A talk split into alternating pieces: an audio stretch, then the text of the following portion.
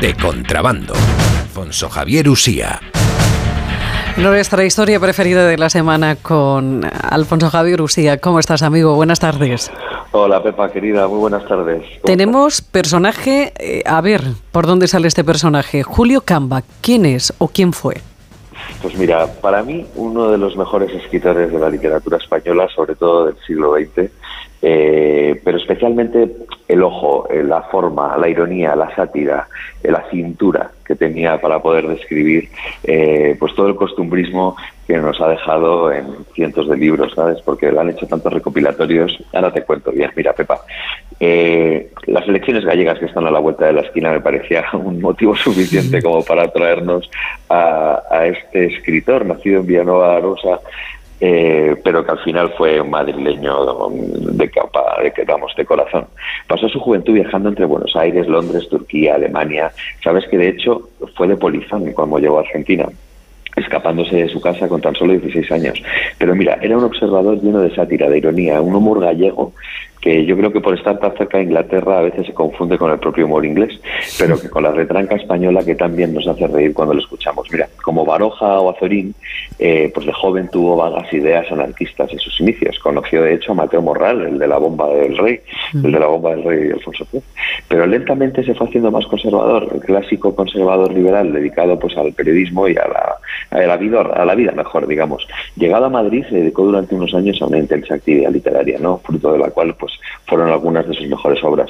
Luego volvió a Nueva York, residió en Norteamérica hasta 1931, pero la proclamación de la Segunda República Española lo trajo otra vez de vuelta a España. Durante una de esas muchas salidas al extranjero, le sorprendió en Portugal el lanzamiento, eh, entrando Camba en la España nacional y se retiró a vivir a su Galicia pues pocos años. A partir ya de 1949 eh, se instaló en Madrid y como no podía hacer de otra manera un genio, pues se instaló en el Palace eh, Pepa, ¿sabes? Eh, su, obra, de hecho, eh, pues con ese fino humorismo que tenía, estaba marcada por un sello muy personal. la ironía de Kamba no era nunca áspera, ¿sabes? Se, se, complacía de acentuar en un tono menor los aspectos cómicos, los divertidos contrastes que iba descubriendo a su paso con esa penetrante mirada que tenía en el fondo de humorista nato. A través de su inmensa producción literaria se adivina en él, Pepa, a un puro intelectual y a un sutil y elegante crítico. Pero volviendo a esto del Palas, me gustaría destacar una cosa curiosísima que tenía Julio Camba. Él vivió allí eh, cerca de 12 años, desde 1949 hasta su muerte.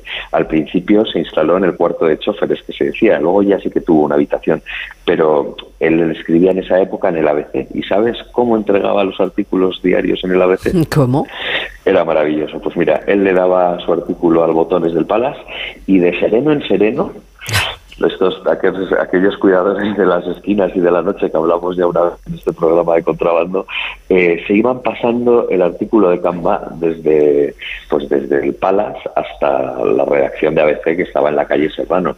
Es decir cuatro cinco seis siete serenos probablemente eran los necesarios para actuar de correo de correo para que para que Camba pudiera entregar sus crónicas a tiempo.